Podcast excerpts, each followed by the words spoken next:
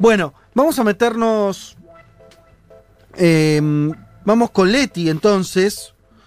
Em, la idea. ¿Estás, estás ahí, Leti? Acá estoy. Ah, ok, ok.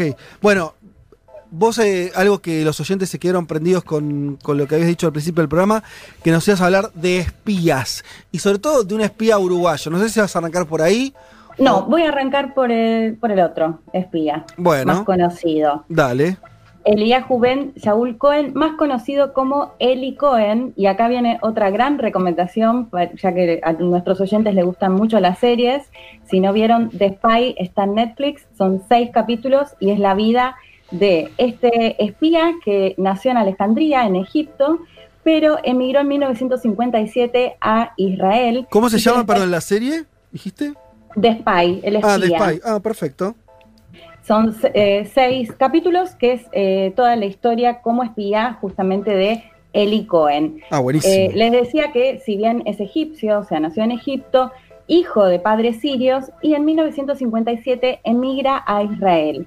Para entrar un poco, entender un poco el contexto en el cual Eli Cohen emigra a Israel, hablé con Ignacio Rulansky, que él es el co- coordinador del Departamento de Medio Oriente de la Universidad de Relaciones Internacionales de la Universidad de La Plata, y si les parece lo escuchamos un poco para ir entendiendo cuál era este contexto en el que se daba la emigración a Israel. Dale.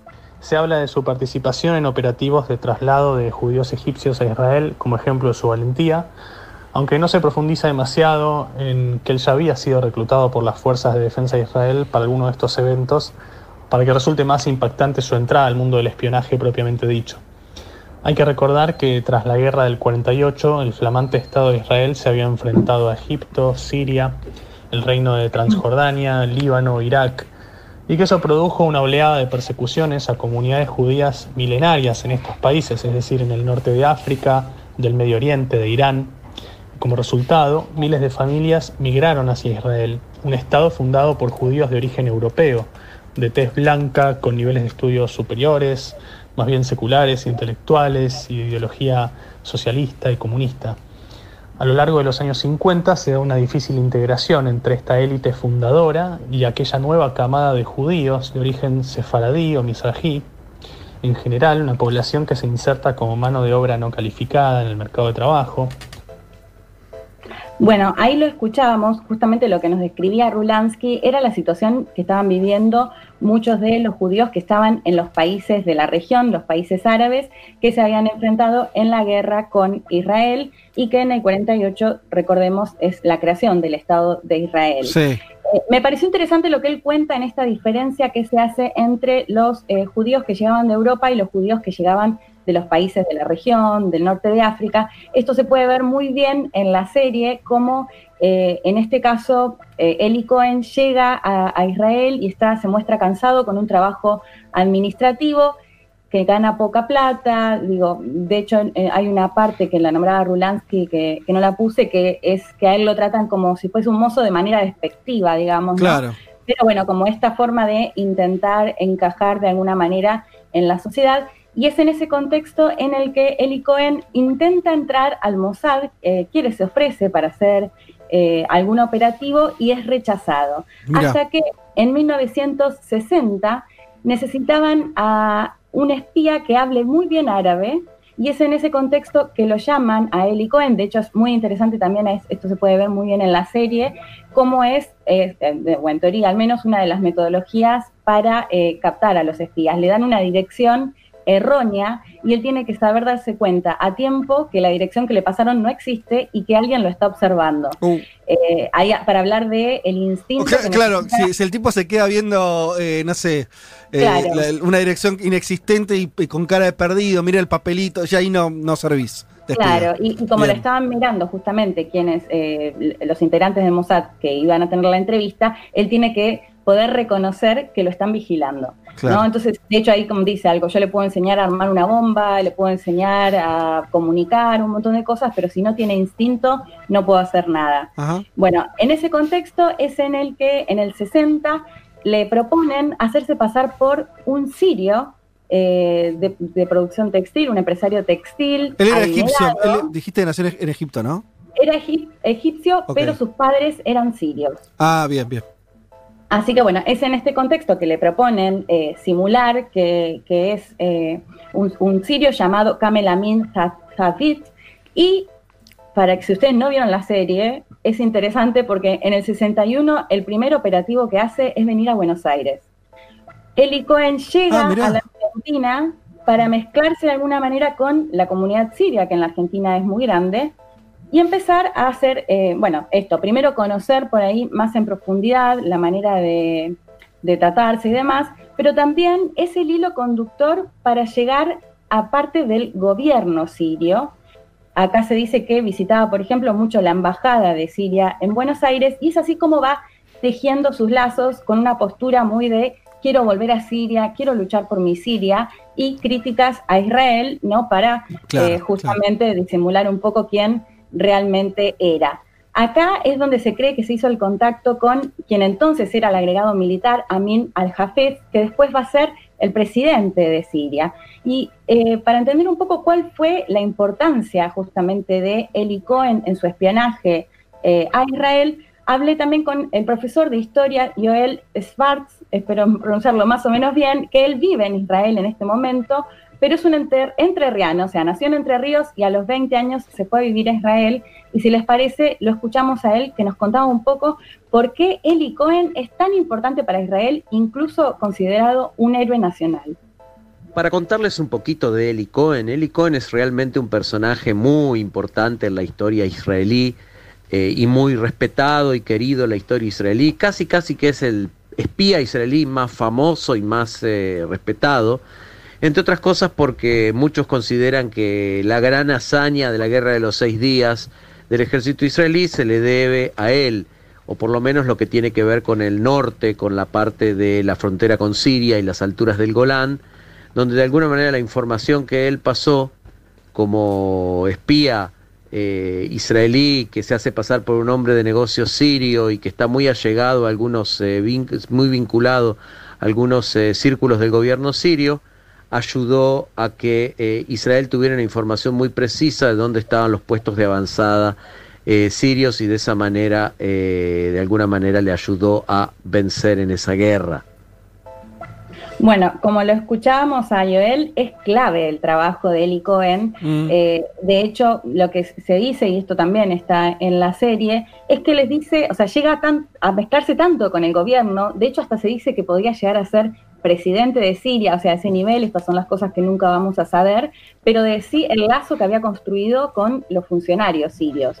Y es en ese contexto en el que Eli Cohen les dice a los militares que lo mejor es que en sus sitios, en el Golán sirio, que recordemos que, bueno, para, no me quiero adelantar, pero que eh, en el Golán sirio los búnkeres militares que tenían los sirios, era mejor construir árboles para pasar un poco desapercibido. ¿Qué es lo que hace Eli Cohen? O sea, esto lo propone él, y lo que hace es decirle a Israel que donde están estos árboles nuevos es donde tienen estos búnkeres militares, y eso va a ser clave, como lo decía Joel, para la guerra de los seis días, y después la ocupación justamente de los altos del Golán. Claro, para esa guerra para Israel es recontra importante, la gana como medio por goleada, ¿no? Es una avanzada de Israel muy, muy... Total, pero además imagínate que los israelíes podían saber desde dónde se enfrentaban con los sirios, porque eh, estaban los árboles en crecimiento, ¿se entiende? O sea, les marcan los puntos por la propuesta que había hecho Eli Cohen de poner árboles alrededor. Entonces, de esa manera, los israelíes toman conocimiento desde dónde pueden ser los posibles ataques. Por eso es clave, de hecho en Israel hay calles con el nombre de Eli Cohen y hasta monumentos, para que tengamos una idea de, la importancia que tiene, digo esto cuando decimos héroe nacional. Eh, además, como en todos los héroes nacionales, siempre cuando hay una muerte y sobre todo un asesinato, también pasa a, agrandarse un poco más la cosa, y es en ese contexto en el que los sirios empiezan a sospechar que hay un topo dentro del gobierno, de los funcionarios, y con un equipamiento que proveen los soviéticos, se empieza a hacer como un control por las calles eh, en una camioneta para captar las señales, porque lo que hacía Eli Cohen a diario era, a través de un telegráfico, enviar los mensajes a Israel de lo que se iba enterando. Em, es así como logran captarlo infraganti, o sea, captan con el radar la señal en el momento en el que estaba transmitiendo el mensaje, y es así como dan con la casa de Eli Cohen en ese momento donde estaba transmitiendo el mensaje y no, no podía claramente ocultar nada. Es así como lo descubren. Eh, lo que sucede después es que se hace un juicio muy rápido. Eh, el momento del descubrimiento es el 18 de enero de 1965 y se lo sentencia a muerte. En, todos, en, esos, en esos meses, dos o tres meses, hasta el Papa pidió que no lo, eh, que no lo condenen a muerte, pero lo sentenciaron a, muerte definitivamente y el 19 de mayo de 1965 lo ahorcan en una plaza céntrica de Damasco con una leyenda en blanco uh. en árabe haciendo referencia a la traición que había cometido. Y es el problema de ser espía, ¿viste? Si te enganchan, estás en el horno. Porque además, viste, como la idea del, espía es la idea del traidor. Claro. Entonces es como muy complicado salir de ahí bien. Además, bueno, esto también se puede ver muy bien en la serie que la re recomiendo, es toda la relación con la familia, porque él imagínate que no le puede contar a su no, claro. esposa en ese momento, mira, soy espía y me estoy yendo a Siria, es decir, que la mujer se entera cuando lo, cuando lo encuentran. ¿no? Y bueno, y mm, es muy interesante eh, ver también en la serie cómo él, em, arranca con la carta que él le hace a la mujer diciéndole, discúlpame que no te pude contar, la, típica, ¿no? Cuida a nuestros hijos, eh, volver a tener pareja, que, tengan un padre y te pido disculpas. Eh, bueno, que ahí se ve que le faltan todas las uñas porque en estos meses, digamos, desde el momento en el que lo detienen, lo que se dice es que lo torturan fuertemente hasta que él confiesa y dice, sí, soy Eli Cohen, un espía de Israel. Eh, tenía 40 años y eh, al día de hoy eh, Israel sigue pidiendo el cuerpo de Eli Cohen y los sirios dicen que primero lo enterraron en un cementerio judío, que después lo sacaron de ahí y que ahora no saben dónde está el cuerpo. Mm, bueno. Eh, y nos ibas a contar, esta historia está buenísima, y, volvemos a decir, eh, El espía es una serie que está en Netflix donde cuentan parte de lo que contaste vos eh, sobre la historia de, este personaje de Eli Cohen, así que bueno, yo, me la noto, la voy a ver. Sí, está buena. Me gusta la de espías. Pasemos al, otro caso que vas a contar. El otro caso que tengo miedo que genere mucha polémica, pero bueno, ahí vamos. Pero por, cuento, lo que vi, lo que leí y con lo que hablé, con quienes hablé. Se trata de Vivian Trías, que eh, fue secretario general del Partido Socialista Uruguayo y dos veces diputado en las décadas del 60 y 70. El partido de Tabaré Vázquez. El Partido Socialista se considera, de hecho, como en ese momento uno de los grandes intelectuales de izquierda, no solo de Uruguay, sino de la región. ¿Qué pasó con Vivian Trías? Él murió en el 80. Hace un par de años se publica un artículo de, eh, eh, no sé, entre comillas, digo, columnistas independientes, eh, uno de origen checo que vive en Polonia y un brasileño, donde dicen que al desclasificarse los archivos de la ex Checoslovaquia, o sea, actual República Checa y Eslovaquia, eh, esto me pareció interesante. Cuando se desclasifican, recordemos que Checoslovaquia fue eh, país comunista durante 40 años, cuando se desclasifican los documentos, a diferencia de lo que quizás hace Estados Unidos, de hacer una selección y de tener cierto cuidado con quienes colaboraron para sus servicios de inteligencia, en el caso eh, de Checoslovaquia se desclasificaron todos los documentos sin ningún tipo de selección. Entonces es ahí donde, en este artículo que publican primero, se descubre el nombre de Vivian Trías. Fue cuestionada mucho este artículo porque eh, estas dos personas que lo publicaron son más de derecha, anticomunista, entonces se consideró medio como una operación de derecha para desprestigiar a quien había sido el líder de la izquierda, repito, no solo de Uruguay, sino de la región. En este momento está llevando adelante una investigación el historiador Michal Sourek, que él es checo y es interesante porque los archivos están en checo y hablé con él para que me cuente un poco qué es lo que vio hasta el momento, qué pudo averiguar hasta el momento de Vivian Trías de acuerdo a los archivos. Mija Sobrek, además, eh, también lo recomiendo, escribió un libro sobre los eh, eh, Praga y los intelectuales latinoamericanos, que también es muy interesante. Pablo Neruda, porque viajaban mucho a, Praga. Claro. si les parece, lo escuchamos. Dale. En el 1964, Trías se transformó en agente de la inteligencia checoslovaca. ¿En qué consistió ser agente? Es una parte muy importante eh, de esta historia. Eh, de acuerdo con el reglamento eh, de la STB, el agente era definido como la persona reclutada para la colaboración secreta y consciente con el servicio de inteligencia checoslovaco y dicha colaboración se podía sostener por razones ideológicas, relaciones de parentesco o amistad, interés material, eh, actividades de compromiso y en el caso de Vivian Trías parece claro que el vínculo se mantuvo por razones ideológicas. Eh, por otro lado, por supuesto, Trías también recibía dinero. Es, es la parte, eso es la parte polémica eh, de la relación. Bueno, ahí lo Y escuchábamos. bueno, sí, pero es un laburo. Claro, el servicio de inteligencia checoslovaco respondía a la KGB de la Unión Soviética y eh, lo que, bueno, me contaba Mijal es que básicamente lo que compartían o los objetivos Sí. de los servicios de inteligencia checoslovaco era eh, Estados Unidos como enemigo, el imperialista, y eh, hacer difundir de alguna manera la revolución cubana. Si bien eh, Trias no era comunista, era socialista, sí compartía, digamos, estos mismos objetivos.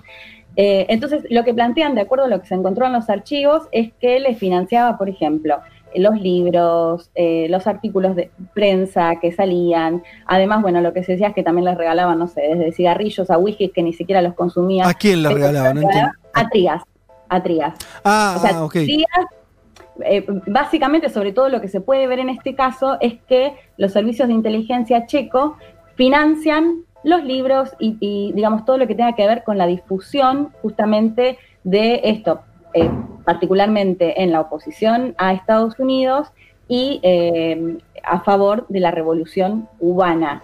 que Bueno, vos era- que el Che Guevara estuvo en Praga, hay una cosa famosa que es que el Che estuvo unos días, Sí. uno, no, uno- unos meses antes de ir a, a Bolivia, sí. de lo que toda la vida del Che está muy documentada, de dónde estuvo, él llevaba diarios personales, fue una figura pública, fue ministro, etcétera.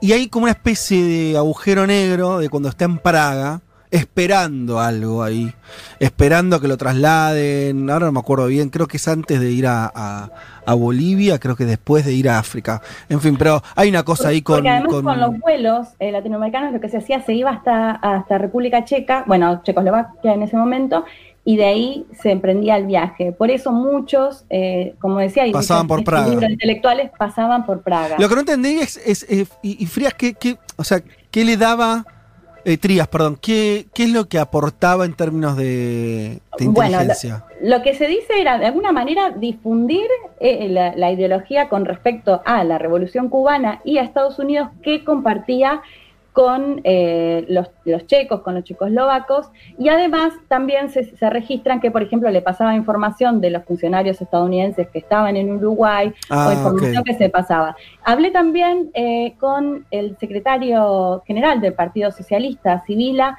eh, de Uruguay, y él lo que me comentaba es que hicieron una investigación, porque en su momento rechazaron, digamos, negaron esta idea de eh, Trías como espía, pero tampoco, y, y por lo que, la información que me pasó, yo no, no alcanzo a, a leer del todo una negación, digamos, o, o el no reconocimiento de que esto sucedía.